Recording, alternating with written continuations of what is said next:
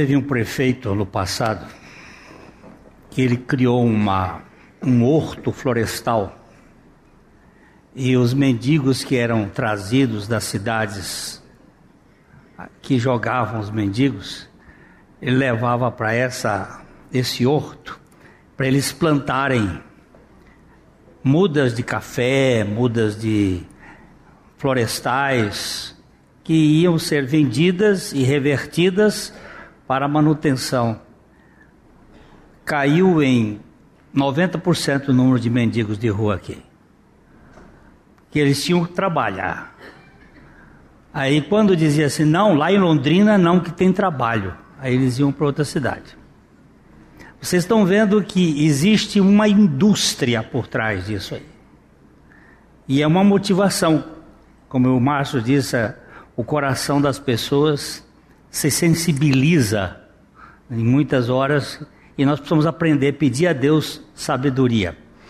Essa semana na casa do Isaac, Isaac é um membro da nossa igreja aqui, ele tem na porta da casa, na frente, um texto bíblico. É uma espécie de janelinha assim de. E ali tem um texto bíblico. E passando um mendigo ali de rua, puxando uma carrocinha, ele parou, bateu e disse assim: É, aqui é uma igreja? Aí o Isaac disse: Não, aqui é uma casa de um filho de Deus. E aí ele disse: Como é foi, Isaac? Vem cá, Isaac. Vem cá.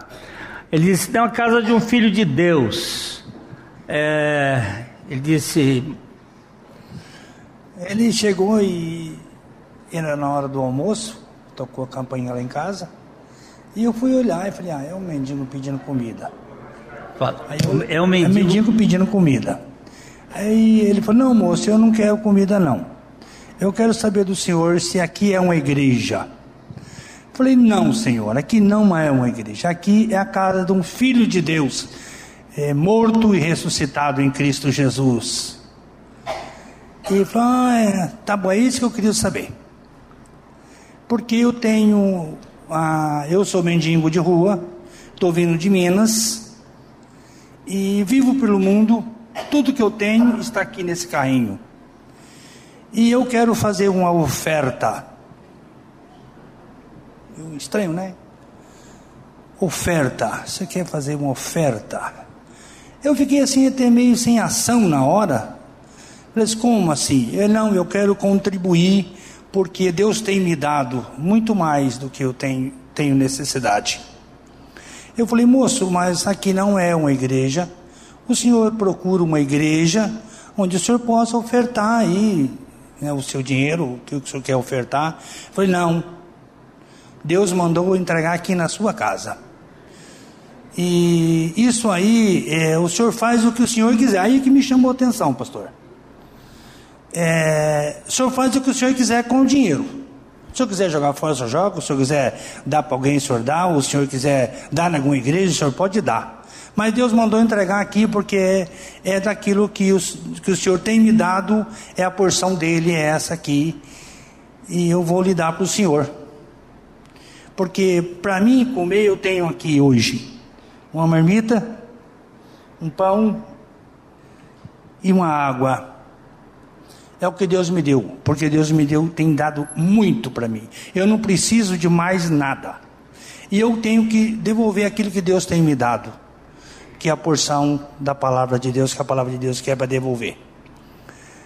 Eu fiquei pasmo, irmãos. Realmente eu, meu coração, naquela hora, quase explodiu. Eu falei, moço, então, se o senhor quer ofertar, eu vou fazer uma coisa. Eu vou pegar isso que o senhor quer dar e vou comprar em CD pôr aqui. Faça o que o senhor quiser. Está aqui o dinheiro, o senhor faz o que o senhor quiser. E eu estou indo para a minha caminhada. Talvez para alguns irmãos aqui seja meio assim, mas uma coisa meio tola isso, né? Mas para mim foi de grande valia, porque me mudou o coração. Eu, quando eu cheguei lá embaixo, joguei em cima da mesa e a minha esposa olhou e eu falei para ela. Minha esposa caiu em pranto comigo. Falei, bem, quanto nós temos E muitas vezes achamos que não temos nada para ofertar. E ele foi embora, eu não sei, mas o senhor sabe. O Isaac, na frente da casa dele, ele põe folhetos, põe CDs nesse localzinho. E o pessoal que passa, pega e leva e vai não embora. Não vence põe. Quanto eu ponho, quanto sai, põe, sai, vai. Esses dias me derrubaram lá, meteram o pé, chutaram, quebraram tudo. Eu fui lá, arrumei de novo, pus de novo. E o Senhor tem feito, e eu não sei. E outra, esse não é o primeiro, não. Eu? Eu tenho várias histórias. Várias histórias de pessoas drogadas que parou lá, que a moto morreu, que não sabe o porquê que morreu, e não sabe por que, que ele parou, e olhou para o texto e viu aquilo e falou: Essa casa tem algo que pode me oferecer. E ali o Senhor tem nos usado como instrumento dele para falar do amor de Cristo. Amém.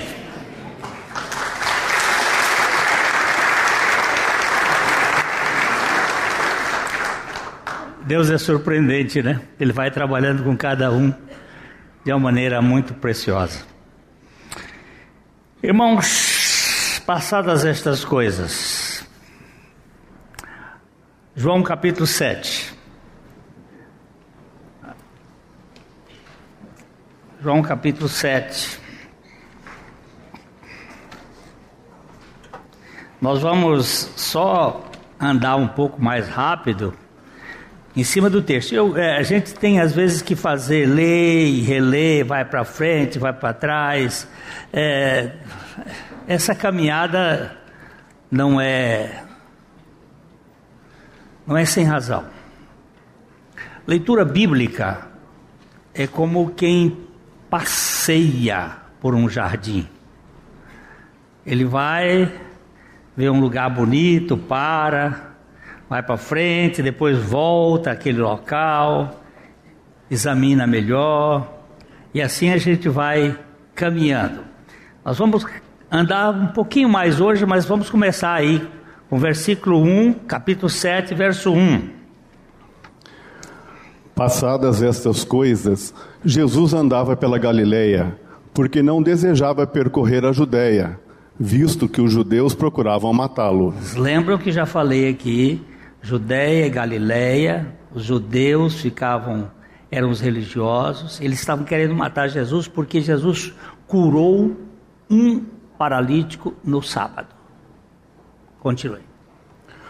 Ora, a festa dos judeus, chamada de festa do, dos tabernáculos, estava próxima. Vamos lembrar que essa festa acontece entre setembro e outubro porque o mês, mais ou menos 14 de setembro a 14 de outubro, é, mais ou menos nesse período aí, é a, o mês Tissir, que é a época onde é a festa dos tabernáculos.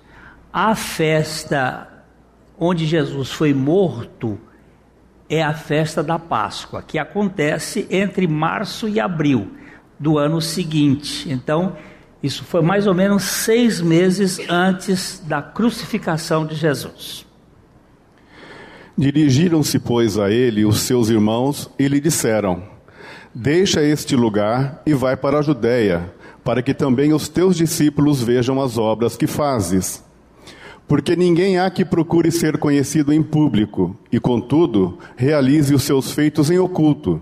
Se fazes estas coisas, manifesta-te ao mundo. Os irmãos de Jesus estavam querendo que Jesus fosse para a Judéia para ser famoso, mas também alguém acha que eles queriam que Jesus fosse já morto, porque eles tinham uma certa inveja de Jesus. Assim como os irmãos de José tinham inveja de José e pretenderam matá-la, matá-lo, porque a inveja é um sentimento absolutamente corrosivo.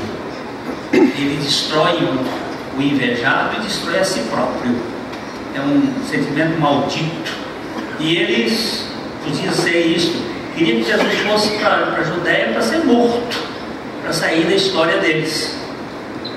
Ou também eles podiam querer pegar uma chepinha. Aí Jesus vai ser famoso e eu vou ser famoso junto com eles. Mas eu estou na segunda hipótese, na primeira hipótese, de que eles estivessem querendo eliminar Jesus. Que eles não criam nele, vamos seguir. pois nem mesmo seus irmãos criam nele. Disse-lhes, pois, Jesus: O meu tempo ainda não chegou, mas o vosso sempre está presente.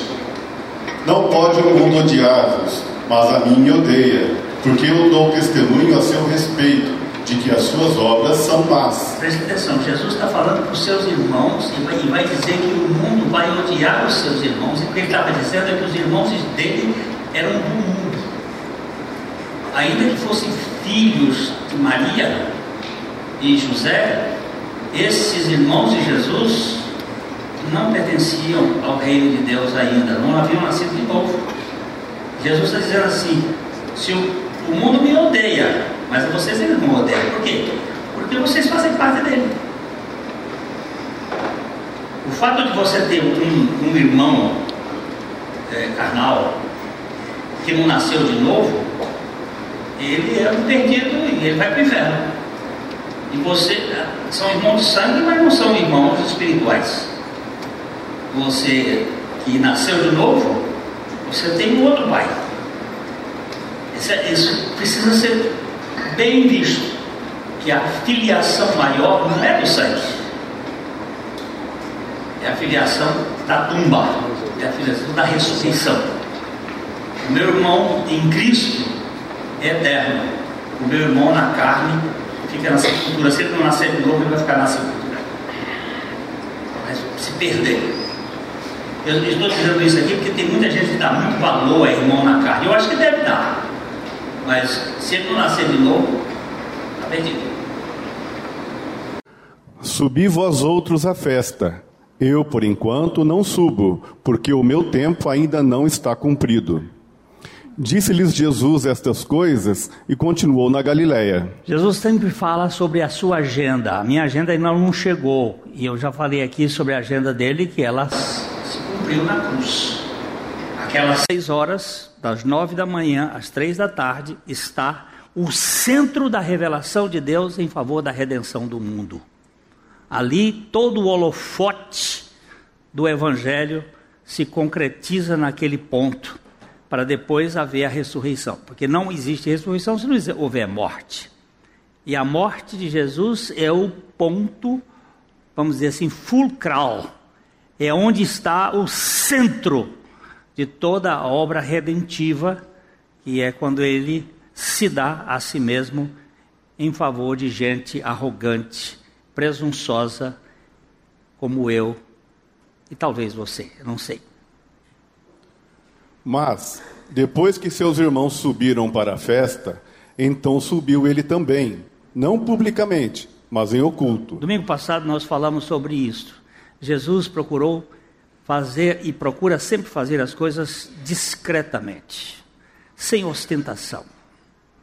Um dos problemas da, do homem natural é que ele gosta de exibir, ele gosta de mostrar a sua grandeza. Jesus foi ocultamente, com muita discrição, sem necessidade de se projetar.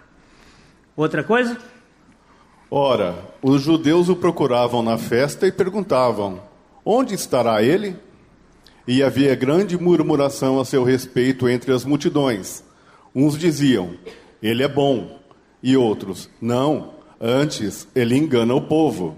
Nós falamos sobre a questão da fama, a fama surge exatamente aqui. Não existe fama quando você só fala bem do sujeito, não cria fama. Ou quando você só fala mal dele, também não cria fama. Mas se falou bem e mal, pode saber que cresce já já, porque aí começam as conversas. Não, ele, ele é bom, o outro dizia, não, ele engana. Ele é bom, ele engana. Aí vai crescendo, vai crescendo, as pessoas começam a querer saber quem é ele. Porque é aí que gera. Aliás, quem conta isso muito bem sobre um, um dos capítulos é o, o Nietzsche. Se você só fala bem de alguém, ele fica no ostracismo. Então, por isso assim, é bom a gente dizer assim: fale mal, mas fale de mim. Não é? Porque falando mal, você vai criar raiz aí se você, se você tem alguma coisa. Entretanto. Entretanto, ninguém falava dele abertamente, por ter medo dos judeus. Ok, agora.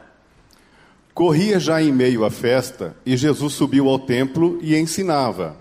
Então os judeus se maravilharam e diziam: Como sabe este letras sem ter estudado? Respondeu-lhes Jesus: O meu ensino não é meu, e sim daquele que me enviou. Se alguém quiser fazer a vontade dele, conhecerá a respeito da doutrina, se ela é de Deus ou se eu falo por mim mesmo. Agora Jesus começa dizendo: Olha, eu não fui para nenhum seminário, eu não estive em nenhuma universidade, eu não fiz curso de doutorado, eu não fiz nada disso. Mas eu tive um. Quem me ensinou foi meu pai. Eu tenho um conhecimento. Esse vocês não conhecem, mas ele foi que me deu esse conhecimento. Se você quiser saber se a doutrina é minha, você vai ter que conhecer se ela procede de Deus. Vamos ver. Quem fala por si mesmo está procurando a sua própria glória. Mas o que procura a glória de quem o enviou, esse é verdadeiro, e nele não há injustiça. Quando você busca a glória para si, quando eu busco a glória para mim, eu estou em grande perigo. Quando a glória é daquele, e nós falamos aí a verdade dele, não uma, uma verdade para agradar as pessoas, para tentar ser aceito, aí, aí está o problema. Aquele que procura a sua própria glória, normalmente ele furta a verdade. Mas quando procura falar a glória de Deus, você fala, não é ofensivo, não é agressivo, mas você é verdadeiro e sincero. Ok? Não vos deu Moisés a lei? Contudo, ninguém dentre vós a observa. Por que procurais matar-me? Jesus está fazendo uma provocação aqui. E ele vai explicar por quê. Eu estou sendo perseguido porque eu curei um cara num, num sábado. Moisés deu a lei a vocês e disse que no sábado não se devia trabalhar. Mas, se a criança, que ele vai colocar aqui, se a criança tiver que ser circuncidada no sábado, vocês circuncidam no sábado. Para que a lei não seja, para que a criança não fique fora do limite que é oito dias depois. E isso de oito dias não é da lei, esse oito dias é do tempo de Abraão. Então ele tem que fazer o, a, a circuncisão no sábado. Vocês estão passando por cima da lei. E é porque curei uma pessoa que estava aleijada há 38 anos. Estou sendo perseguido, porque a religião tem essas coisas. Aquilo que nós falamos aqui. Ela engole um camelo e com um mosquito e fica pegando em coisinhas. Você sabe quando você é religioso, quando você fica matando piolho. Fica assim, pegando em coisinha. Aí você. Espera aí, meu cara. Vocês, para circuncidar a criança no oitavo dia, caiu no sábado, pode. Eu, para curar o pobre do desgraçado que está 38 anos pedindo esmola e não tinha a Casa Verde lá para ajudar, como é que eu vou fazer com essa criança? Com esse, esse homem? Aí ele é perseguido. Vamos lá, vamos, vamos caminhar agora. Respondeu a multidão: Tens demônio. Quem é que procura matar-te? A multidão não sabia o que estava sendo tramado lá na cúpula, porque sempre a cúpula que é o perigo. O povo não sabe, a cúpula é que faz as coisas. Replicou-lhes Jesus: Um só feito realizei e todos vós admirais. Pelo motivo de que Moisés vos, deu a circuncisão, se bem que ela não vem dele, mas dos patriarcas, no sábado circuncidais um homem. E se o homem pode ser circuncidado em dia de sábado, para que a lei de Moisés não seja violada, por que vos indignais contra mim, pelo fato de eu ter curado num sábado, ao todo, um homem? Não julgueis segundo a aparência, e sim pela reta justiça. Então Jesus diz assim: vocês precisam conhecer os fatos, conhecer a realidade. Porque se eu conheço o seu coração, se eu conheço a sua experiência, eu vou ter misericórdia ao julgar você. Cada um de nós tem uma história. E é por falta de conhecimento das realidades que às vezes nós somos tão severos nos julgamentos, tão sem misericórdia. Nós somos duros porque não conhecemos a realidade de cada pessoa. E aqui Jesus está dizendo: não julgueis pela aparência, mas sim pela reta justiça, justiça que vem de Deus. Agora entramos no texto de hoje. Diziam alguns de Jerusalém: Não é este aquele a quem procuram matar? Eis que ele fala abertamente e nada lhe dizem. Porventura, reconhecem verdadeiramente as autoridades que este é, de fato, o Cristo? Nós, todavia, sabemos de onde este é. Quando, porém, vier o Cristo, ninguém saberá de onde ele é. Eles não podiam imaginar, eles não conheciam Bíblia. Era um, um, um povo que estava dentro da religião judaica, mas eles eram os analfabetos na palavra de Deus, porque eles não conheciam, eles sabiam que o Cristo vinha de Belém da Judéia, que o Cristo ia ser criado em Nazaré, tudo isso está profetizado. Eles não conheciam, e eles diziam, nós, ah, ninguém, ah, nós todos sabemos de onde este é. Quando, porém, vier o Cristo, ninguém saberá de onde ele é. Agora sim, o Cristo deles, quando vier, ninguém está, por enquanto, está sabendo de onde ele viera o anticristo. Esse vai dar, vai dar pano para manga. Mas aquele já estava tudo revelado, tudo anunciado. Mas sabe o que, que acontece? Nós aqui, por falta de conhecimento da palavra de Deus, nós confundimos gatos com bugalhos. Hã? Ah, pegaram, né? É assim que se faz com que as pessoas pensem. Está todo mundo dormindo. Minha gente, é a, o desconhecimento da palavra de Deus que gera toda a confusão. Você sabe por que, que você corre para a doutrina, para aqui, para colar, para colar? Porque você está querendo a solução dos seus probleminhas daqui da terra. Daqui a pouco nós vamos chegar lá. Vamos, vamos caminhar. Jesus, pois, enquanto ensinava no templo, clamou, dizendo: Vós não somente me conheceis, mas também sabeis de onde eu sou. E não vim porque eu de mim mesmo o quisesse, mas aquele que me enviou é verdadeiro, aquele a quem vós não conheceis. Eu o conheço, porque venho da parte dele e fui por ele enviado. Então procuravam prendê-lo, mas ninguém lhe pôs a mão porque ainda não era chegada a sua hora. E, contudo, muitos de, entre, muitos de entre a multidão creram nele e diziam: Quando vier o Cristo, fará porventura maiores sinais do que este homem tem feito? Os fariseus, ouvindo a multidão murmurar essas coisas a respeito dele, juntamente com os principais sacerdotes, enviaram guardas para o prenderem. Disse-lhes Jesus: Ainda por um pouco de tempo estou convosco, e depois irei para junto daquele que me enviou. A vez de procurar-me, e não me achareis. Também aonde eu estou, vós não podeis ir. Disseram, pois, os judeus uns aos outros: Para onde irá este que não o possamos achar? Irá porventura para a dispersão entre os gregos, com o fim de os ensinar? Que significa de fato o que ele diz? A vez de procurar-me e não me achareis. Também aonde eu estou, vós não podeis ir. Aqui está. Diziam alguns, versículo 25, dos alguns de Jerusalém, alguns dos judeus, não é este aquele a quem procuram matar? Ele está falando abertamente. Porventura, reconhecem verdadeiramente as autoridades que este de fato é o Messias? Ele é o Cristo. Aí eles vão dizendo que nós sabemos, aí Jesus diz aqui uma coisa muito interessante. É, vós não somente me conheceis, mas também sabeis de onde eu sou, é o versículo 28.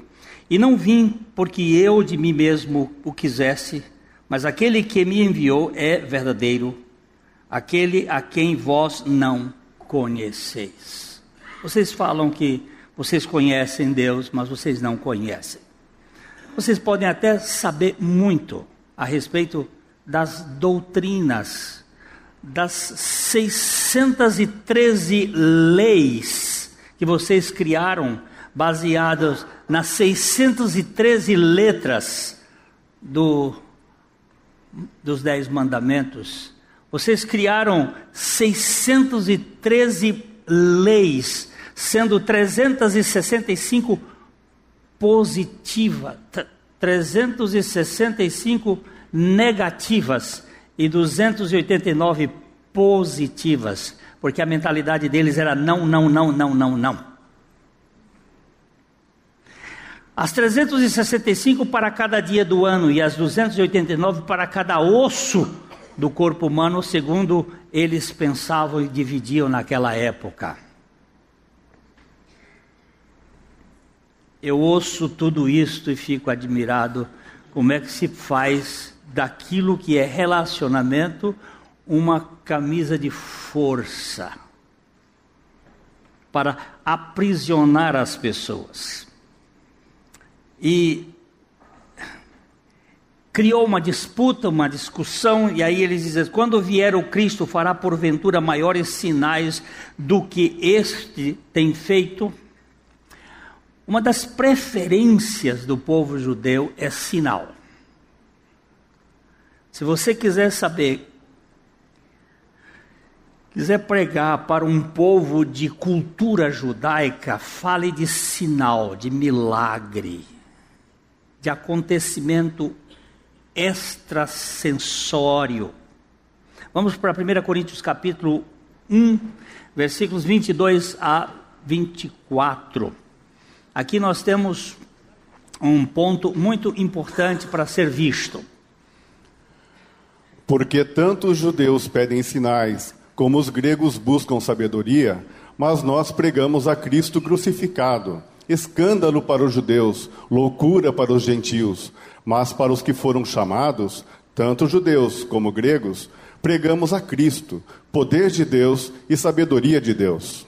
Porque a loucura de Deus é mais sábia do que os homens, e a fraqueza de Deus é mais forte do que os homens. Agora desce um pouquinho mais aqui. Vamos lá aqui. Ah, não, descendo. Eu quero o verso 22. Porque tanto os judeus pedem sinais como os gregos buscam filosofia, sabedoria. Os judeus, eles são o povo que mais se apoiam em sinais na história. O que eles querem é sinais. Moisés fez sinais e ele ficou grande por causa dos sinais. Todo sistema religioso baseado em sinal que você tem que acontecer tem fundamentação teológica judaica.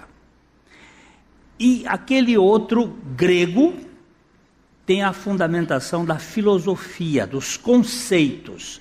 Ele diz que os gregos procuram sabedoria. Se você apertar em sabedoria aqui, ó, buscam sabedoria, vem a palavra sofia. Sofia, que é de onde vem a palavra filosofia, amigo da sabedoria, é que quer conhecimento. Mas ele vai dizer aqui, Paulo vai dizer uma coisa muito interessante. Nós pregamos a Cristo crucificado. Escândalo para os judeus, loucura para os gregos mas para nós que somos salvos, poder de Deus. O poder de Deus está centralizado no escândalo e na loucura, no escândalo dos sinais e na loucura da sabedoria. Eles buscam sinais. Há uma necessidade muito grande de sinal. É, nós vamos dar uma olhada em dois textos em Mateus. A religião judaica sempre pede um sinal. E Jesus mostra que o único sinal que será dado àquela geração de adúlteros era o sinal do profeta Jonas. Mateus capítulo 12, 38 a 40. Mateus 12, 38 a 40. Então Alguns escribas e fariseus replicaram: Mestre, queremos ver de tua parte algum sinal. Ele, porém, respondeu: Uma geração má e adúltera pede um sinal, mas nenhum sinal lhe será dado, senão o do profeta Jonas. Porque assim como esteve Jonas três dias e três noites no ventre do grande peixe, assim o filho do homem estará três dias e três noites no coração da terra. Que coisa mais interessante. Mestre, mostra-nos um sinal. E Jesus disse: Esta geração má, perversa, adúltera, pede um sinal. Pois bem, o único sinal que lhe será dado é o sinal do profeta Jonas. Que sinal é este? O que sinal é esse de três dias e três noites no vento da terra? É a morte e a ressurreição. É o sinal da morte de Jesus e da ressurreição. Este é o sinal que vai mudar a perspectiva dos caçadores de sinais. Que vai mudar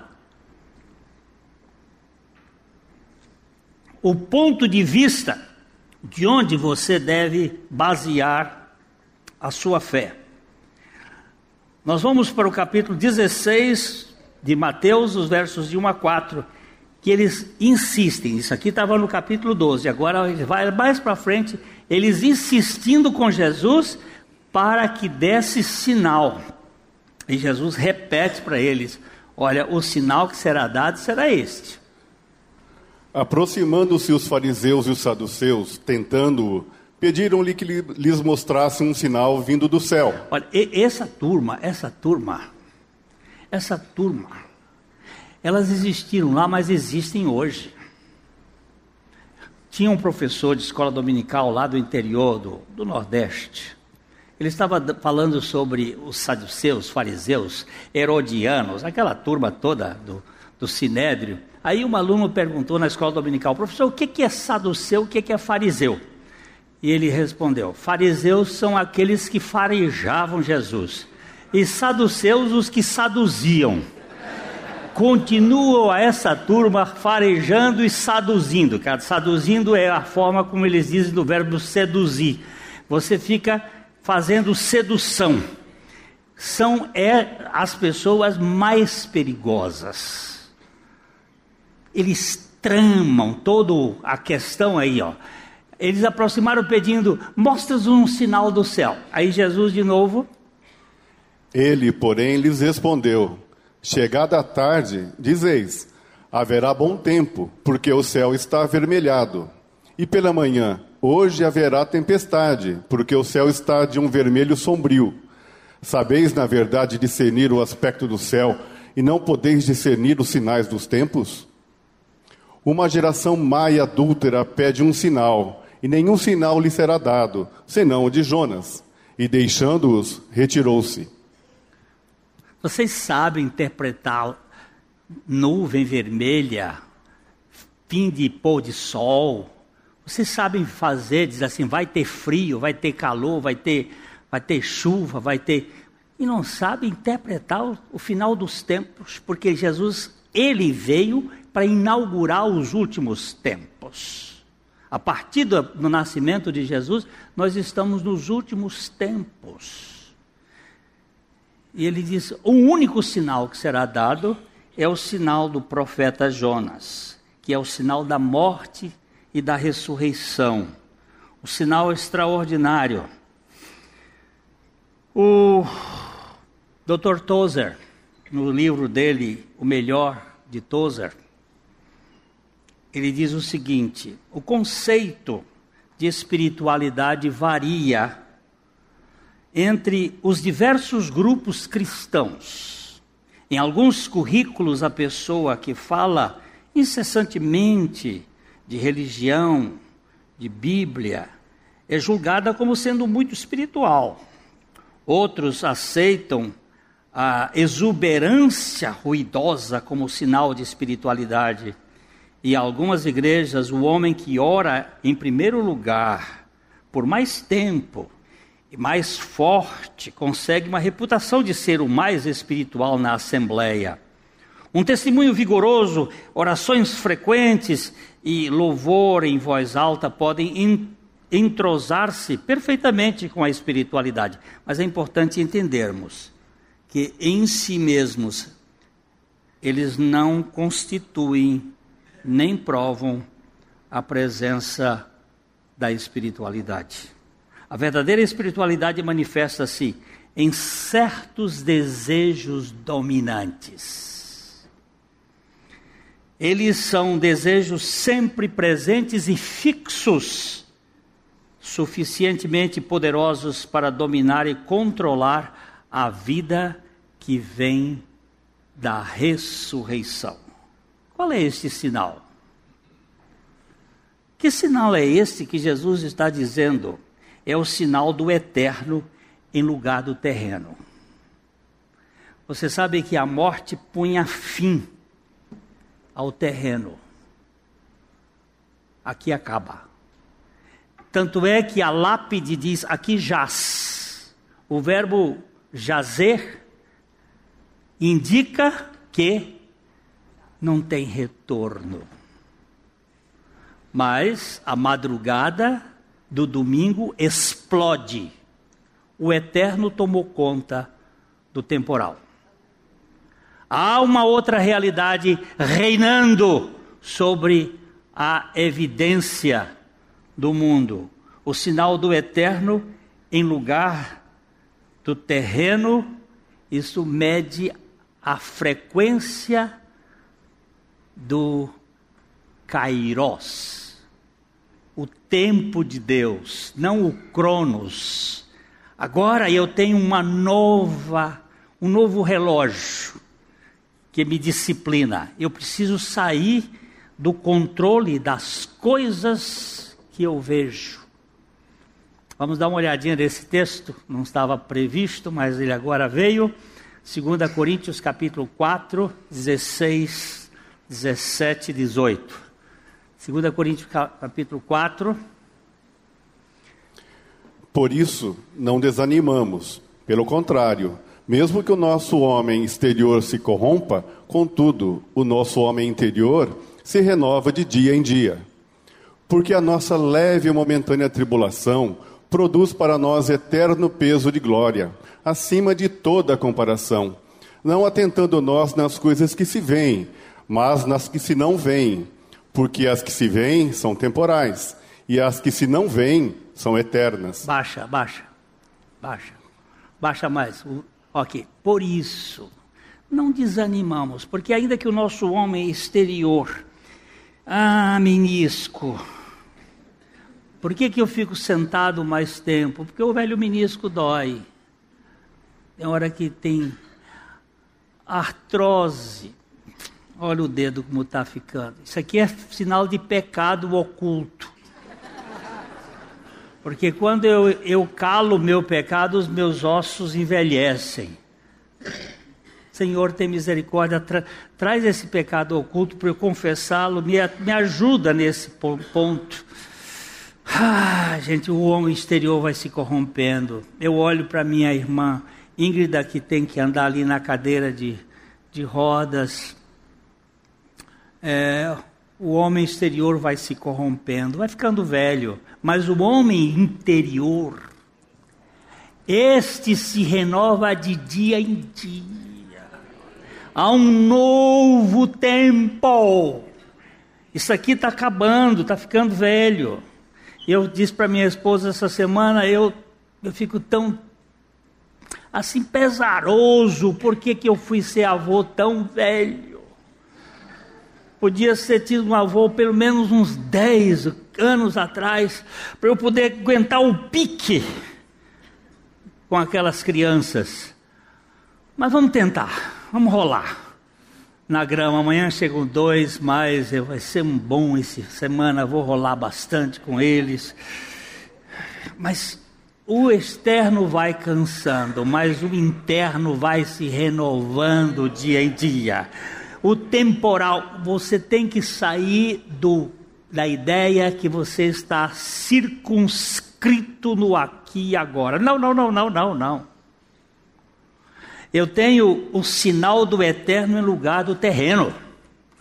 Ele vai dizer isso no versículo seguinte, quando ele diz assim: a leve e momentânea tribulação produz para nós um peso eterno de glória acima de toda comparação, por isso não atentando nós nas coisas que se veem, porque as que se veem são temporais e as que se não veem são eternas.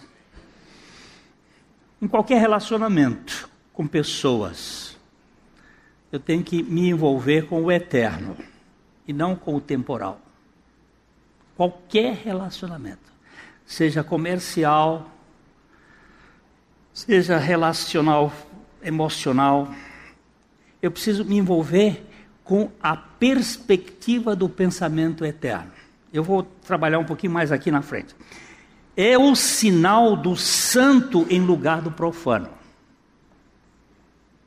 Por favor, gente. Eu agora tenho, eu tenho que me envolver com aquilo que é da santidade e não da profanidade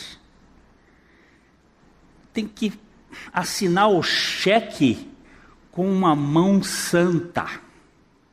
Deixa eu falar isso aqui, talvez. É, alguns anos atrás, um irmão estava passando uma necessidade, hoje ele está nos Estados Unidos, e ele me ofereceu um carro, carro bom, carro é, europeu, esse carro valeria, na época, uns 25 mil reais e ele estava me oferecendo por 12. Eu precisava de um carro, mas eu não podia comprar um carro de 25, mas também não podia comprar um carro de 12 na bacia das almas, porque isso é desonesto. Ele precisava daquele dinheiro eu não tinha os 25 para dar para ele, mas também não tinha coragem de dar os 12 só para cobrir o déficit que ele estava precisando. Eu tenho que ter o eterno na minha mente e o santo, e não o indigno. Eu disse para ele: meu irmão, eu não posso comprar pelos 25 e eu também não posso comprar pelos 12, porque pelos 12 é desonesto bacia das almas é para carnal, não é para o espiritual. É para bandido, não é para santo. Deixa eu expor aqui meu sentimento. Santo não faz isso. Graças a Deus que Deus levantou uma pessoa e comprou pelos 25.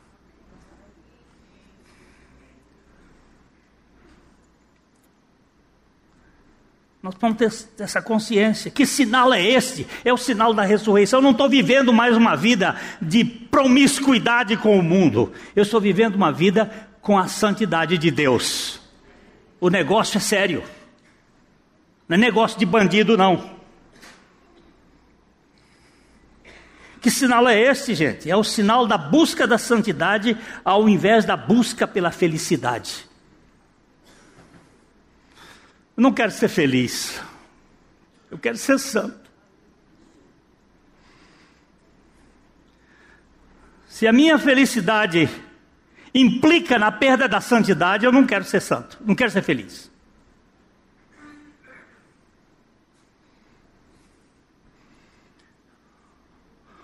O Senhor assumiu um preço muito grande, carregando-me naquela cruz e carregando você, para que eu e você fôssemos testemunhas encarnadas de uma vida que saiu da sepultura. Que sinal é este? É o sinal da glória de Deus acima de qualquer, glória humana. Não quero receber glória humana me envaidece. Eu preciso cair fora disso. Eu sou viciado por elogios, mas eu preciso ser tratado pela cruz para que eu seja livre. Vou voltar a contar a história, só, isso não é, é só a luta que eu tive o vereador apareceu aqui no gabinete, pastor, nós queremos lhe dar um título de cidadão honorário de Londrina. Por causa de quê? Pelos seus trabalhos, que trabalhos? Ah, mas qual, o que, que eu fiz nessa cidade? Meu Senhor Jesus diz assim: depois de você faz, ter feito tudo, considere-se servo inútil. Eu não fiz tudo, nem inútil eu sou. Agora você quer me dar um título de cidadão honorário de Londrina. Meu irmão, não me dê não, que eu depois vou pendurar isso bem aqui no gabinete. E todo mundo que chegar vai mostrar, olha aqui, não me dê isso não, que isso vai me dar um trabalho danado, vai mexer no meu ego, e eu preciso que esse ego seja nutrido pela cruz de Cristo para que eu não ganhe essa notoriedade e eu preciso ficar fora desse negócio. Eu estou contando isso não é para exaltação, não, é porque foi uma grande luta. Eu sou tentado por esse negócio. Eu sou tentado por esse troço. Um amigo também me disse assim: Glênio, nós vamos propor um título você de honoris causa pela universidade. Eu digo, eu digo, faz não, que Lula já tem um também. Faz não. Faz isso não. Não me dê título de honoris causa, que eu não tenho, não tenho nenhuma causa de honores. Mas, gente, eu quero ficar dentro de um escopo. O escopo daquele John Wesley que disse: Na terra onde o Senhor teve uma coroa de espinhos na cabeça e cravos nos braços, eu não posso ter comenda da rainha da Inglaterra. Você entendeu isto? Isto aqui significa a busca da santidade ao invés da busca da felicidade, significa a, o sinal da glória de Deus acima de qualquer glória humana. Que sinal é este? É o sinal do espiritual em lugar do secular nós precisamos ver que o espiritual é eterno, o secular é passageiro. Que sinal é esse? É o sinal de considerar o outro superior a si mesmo. Jesus foi para uma cruz por causa de gente como eu e você. Ele considerou-nos superior a Ele mesmo. Por que, que existem desavenças e problemas numa igreja? Ou numa família? Por causa das disputas. E por que as, que as disputas? Porque eu considero que eu, eu mereço mais do que o outro.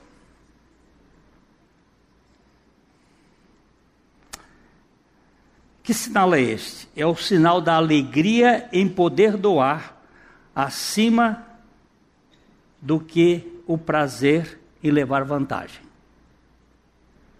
Uma das coisas que a Bíblia diz que é mais bem-aventurada é dar do que receber. E Jesus se deu a si mesmo por nós, para que nós recebêssemos o tudo dele e pudéssemos ser libertos de nossa mania de querer ser o que nós não somos. Uh, Os fariseus ouvindo isto, a multidão murmurar sobre esta questão de que os sinais dele, os sinais messiânicos eram importantes, mas o sinal mais importante não são aqueles que Jesus fez na sua época, como fazer um casamento perdurar por mais tempo, curar um paralítico, trabalhar na vida de uma mão ressequida, de modo que ela, o maior sinal sempre será o do profeta Jonas, onde ele se deu, onde ele morreu, onde ele foi ressuscitado, para que nós ganhássemos a dimensão de uma outra vida, que é a vida que ninguém pode apagar. Ninguém pode apagar. Eu já contei aqui, mas eu vou contar pela última vez. Hoje.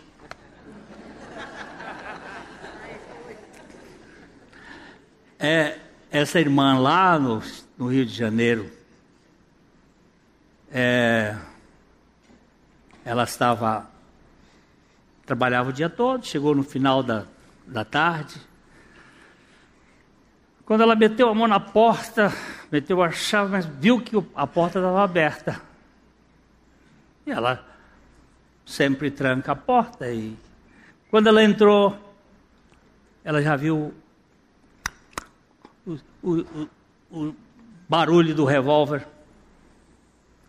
E o ladrão disse: Pode ficar quieta. Porque já estava a trouxa, os sacolas e tudo arrumado ali. Ela disse: Eu estou com muita fome. E eu vou fazer uma comida para nós. E ele disse: Não vem com brincadeira, não, que eu te meto uma bala na cabeça. E não adianta você telefonar, porque aqui não tem jeito. Ela disse: Meu amigo, o que você vai levar daqui é terreno. E se você me matar, eu já vou direto para a casa do meu pai. Não vem com esse papo aqui, não. E aí foi a conversa, e ela foi para a cozinha. Quando ela pega na carne para fazer, ele diz: Não pega na faca. E foi aqueles diálogos. Ele disse: Então você vem cortar aqui a carne para mim. Nós vamos jantar hoje, juntos.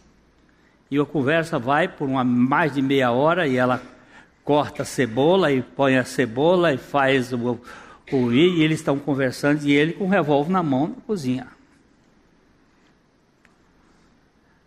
Isso só existe porque existe ressurreição. Uma mulher que não tem medo de uma bala, que não abala a bala.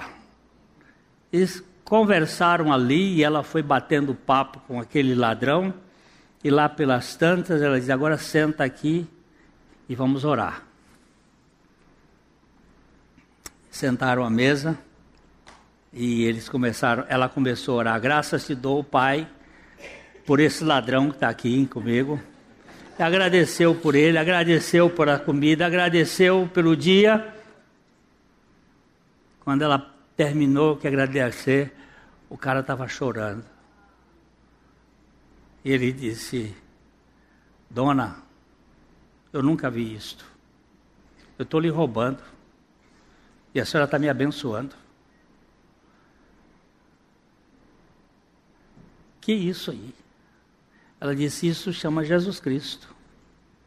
Jesus Cristo veio aí, evangelho nele. Terminou deixando o revólver em cima da mesa e disse: Eu posso voltar? Ele disse: Você pode voltar quantas vezes você quiser.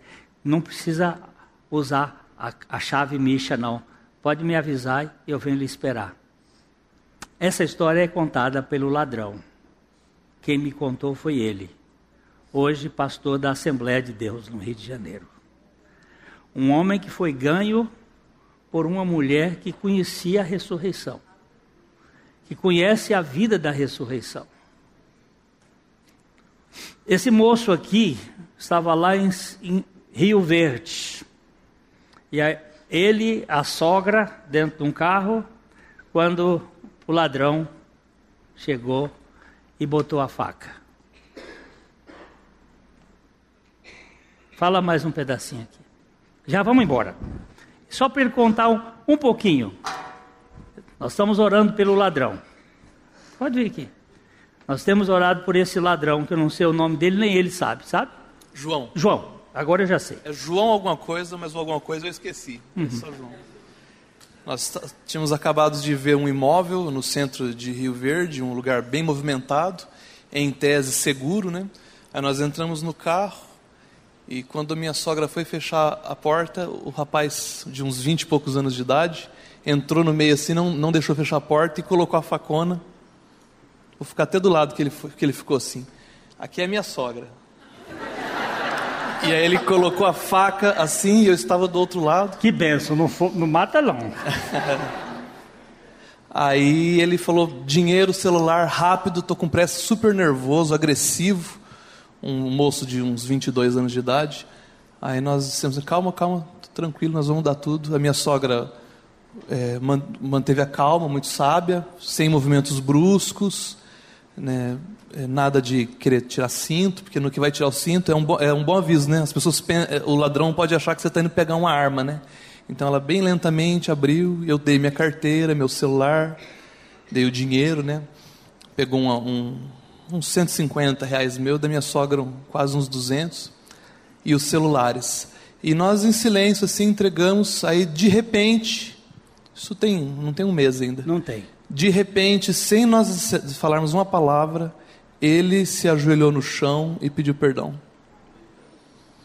E ele falou assim: Eu quero que vocês me, vocês me perdoem, eu não sou ladrão, eu estou vivendo essa vida aqui porque eu estou com necessidades em casa, minha família está passando fome, eu também sou viciado e eu preciso muito desse dinheiro. Aí, a hora que ele demonstrou esse, esse, esse arrependimento, eu comecei a falar do amor de Cristo para ele. Falei que o Senhor não tinha entregado a vida por ele para ele viver dessa maneira, ele tinha uma vida abundante, que quando o Senhor foi crucificado, ele levou a nossa velha natureza para a cruz juntamente com ele. Na ressurreição, ele nos deu uma nova vida e ele, essa nova vida estava acessível ao João, né? E aí ele, e eu ainda falei assim para ele que a, a, sua mãe, ela não, não jamais ela esper, é, sonhava isso para você quando você nasceu. Né? Aí ele falou assim: não, não fala da minha mãe, não. Minha mãe é crente, ela ora por mim. E eu fui criado na igreja, e eu não sei como é que eu fui parar nessa vida e tal, é terrível. E ele já tinha falado também que tinha um, que tinha um filho, né? E aí falei, olha, pois é, você você está olha o que você está ensinando para o seu filho, né? Você quer que seu filho também siga esse caminho? Não, pelo amor de Deus, tal. Vou te devolver. Aí devolveu para mim o meu dinheiro, devolveu o celular. E aí entregou a faca. Tem até a foto da faca ali, uma faca, uma facona. Uma faca, uma faca parecendo com a do Bolsonaro lá que furou entregou a faca para mim. Só que aí, quando ele foi entregar o dinheiro da minha sogra, ele falou assim: Mas esse dinheiro aqui eu preciso dele, porque estou sem comida, sem luz. Aí eu já não sei se é como o irmão Márcio falou, né? É. Mas eh, o fato é que eu já estava com a faca na mão. Eu já estava, eu estava com a faca na, na, mão já. Aí nós dissemos que ele podia ficar com, com aquele dinheiro, que já não era mais um assalto, nós estávamos dando para ele menos de 200 reais, para ele fazer as coisas que ele precisasse, né? E eu me disse que daqui a alguns dias estava quase em frente à, à primeira igreja batista de Rio Verde, Rio Verde, que é onde nós pretendemos congregar, se Deus assim permitir.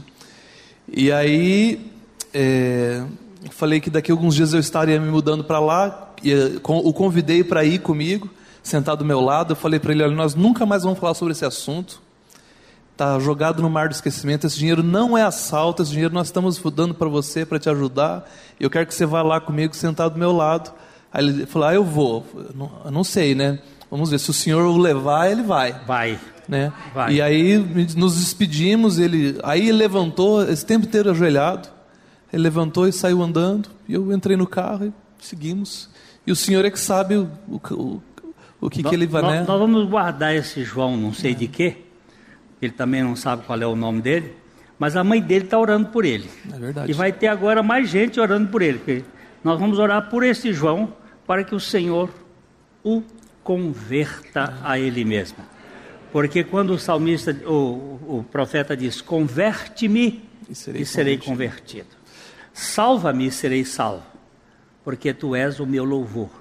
E nós clamamos agora por este João, para que o Senhor faça, porque este é o poder do sinal maior que já existiu na face da terra.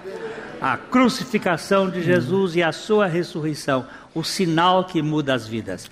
O Márcio vai para Rio Verde, é, já final desse mês?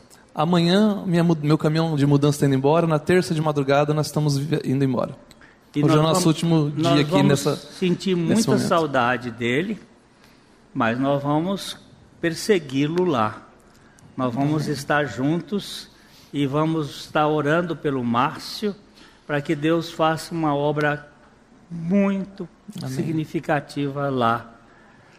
Aliás, eu, o mais curioso é que eu, eu tenho, creio comigo, que há um ministério aí de alguma maneira para levar o evangelho naquela cidade. Eu só nunca imaginei que a primeira pessoa que eu fosse pregar fosse meu ladrão, né? só, isso eu não, não, não podia aliás, imaginar. Né? Aliás, aliás o, o Senhor Jesus também pregou pregou para o ladrão lá na cruz, né? É verdade. e ele fez. É, que Deus abençoe sua vida, Márcio. Amém. Que você seja lá em, em Rio Verde um elemento da Casa Verde um elemento do Evangelho da suprema, suprema graça de nosso Senhor Jesus Cristo. Amém. O nosso abraço aqui a todos pela, pela vida do Márcio. Glória ao Senhor Jesus, que tem o sinal dos sinais para nos libertar de nossa velha maneira de viver. Ok? Meus queridos, eu quero apresentar a vocês o Ministério de Áudios e Vídeos curtos, de cinco minutos, do meu querido irmão Valdir Flora Batista. Está trabalhando comigo no ministério há mais de 35 anos.